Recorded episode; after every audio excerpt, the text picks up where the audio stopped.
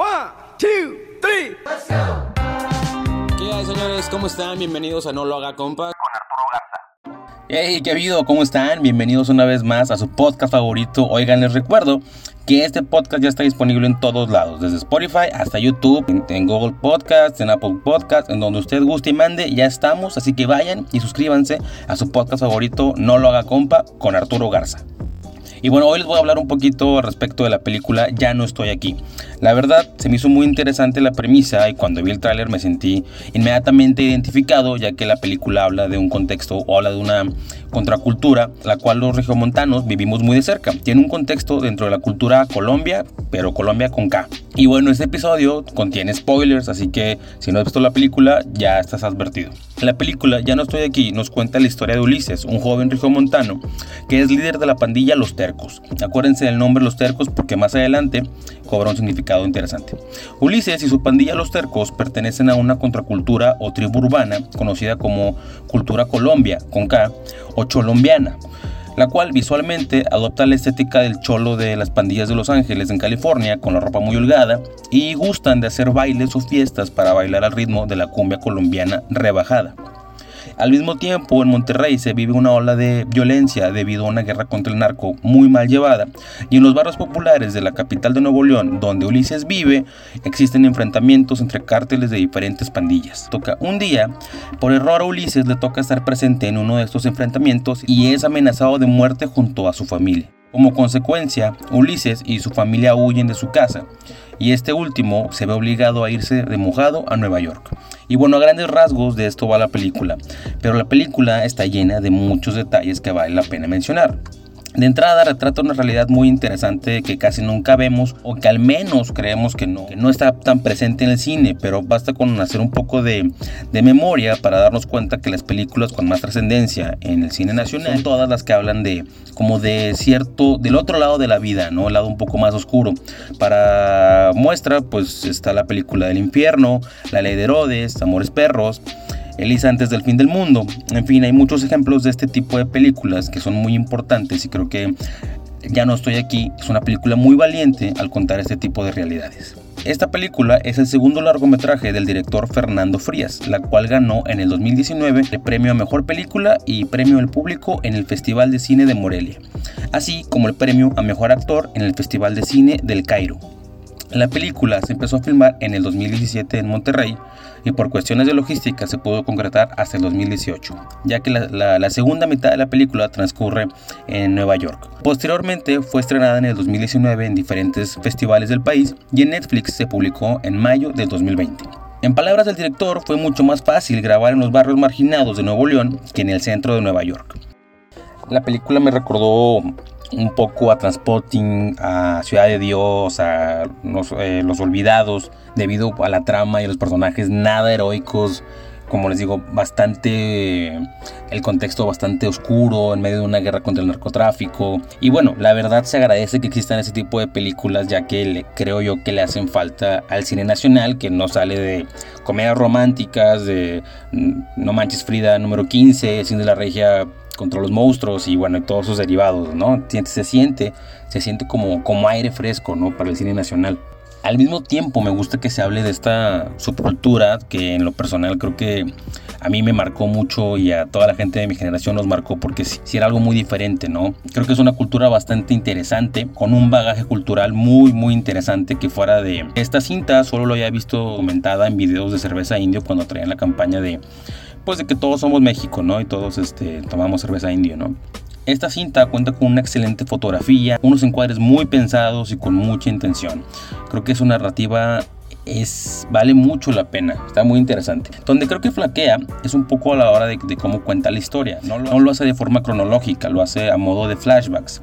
Sin embargo, tiene muchos elementos eh, que valen mucho la pena, como la producción, que creo que es de los puntos más altos que tiene. Los peinados, la ropa, la forma en la que hablan, de verdad es muy fiel a como lo hacían. A mí me tocó, a mi generación nos tocó esa, esa cultura.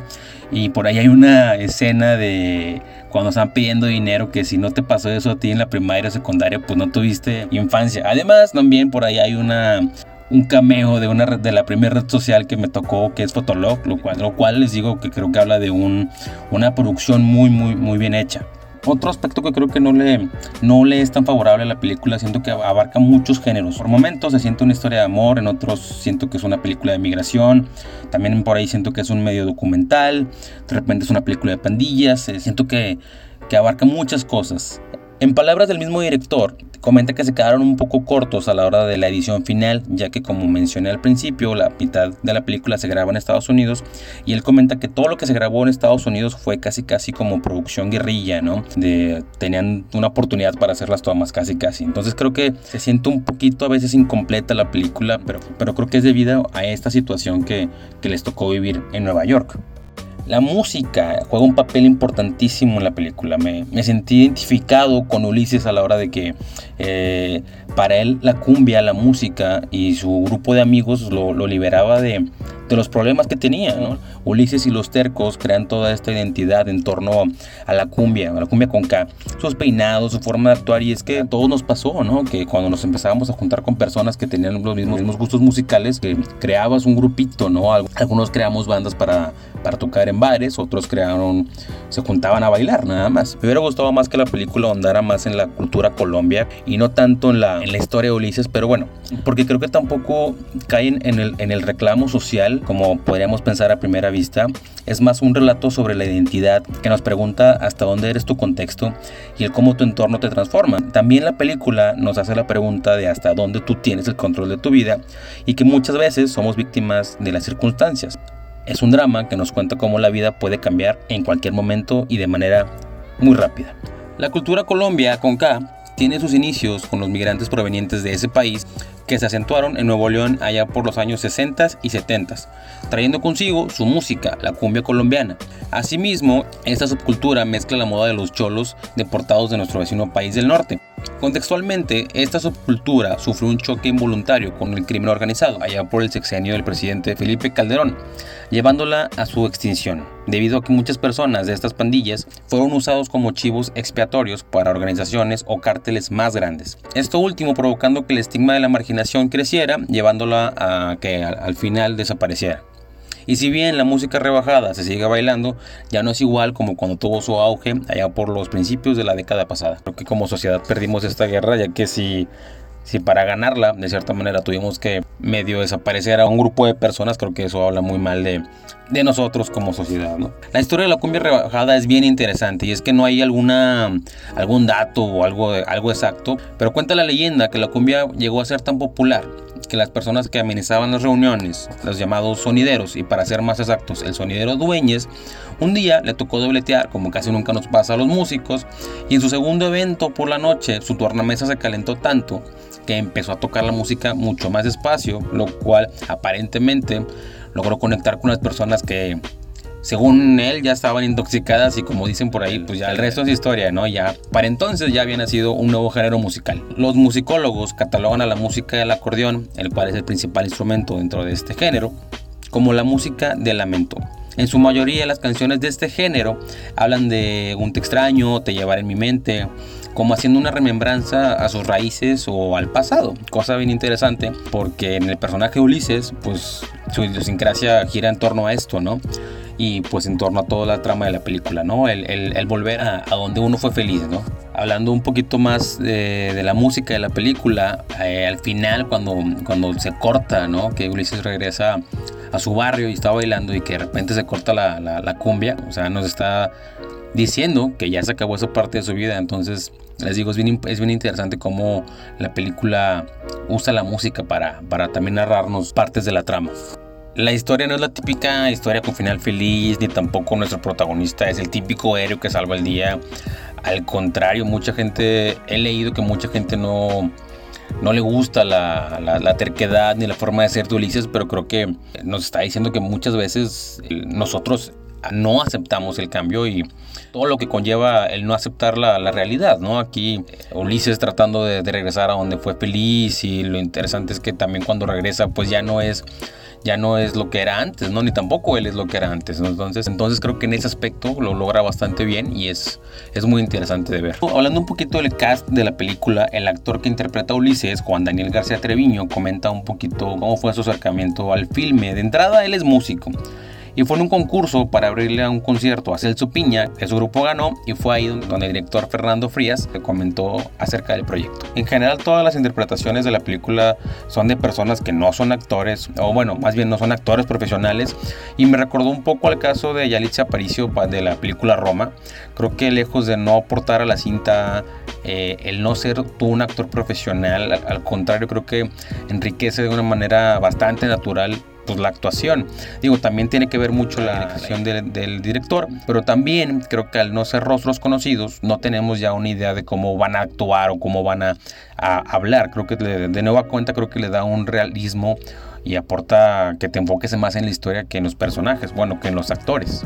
Días después de que salió la película de Ya no estoy aquí, salió un debate que si, eh, que si Cindy la Regia es más, está más apegado a la realidad de, Nuevo León o, o, Ya no estoy aquí está es más apegado. A mí la verdad esos comentarios clasistas y racistas se me hacen bastante fuera de lugar por el hecho de que México es un país mestizo y ya el mundo actualmente es un mundo súper mezclado que al hacer comentarios clasistas al respecto de, algo, no vienen al caso. Bueno, eso ya lo dejamos para otro, para otro episodio.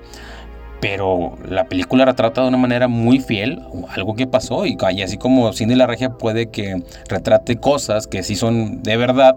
Y, gente que no conecta con eso, también ya no estoy aquí, retrata un aspecto de la vida que, existe, ¿no?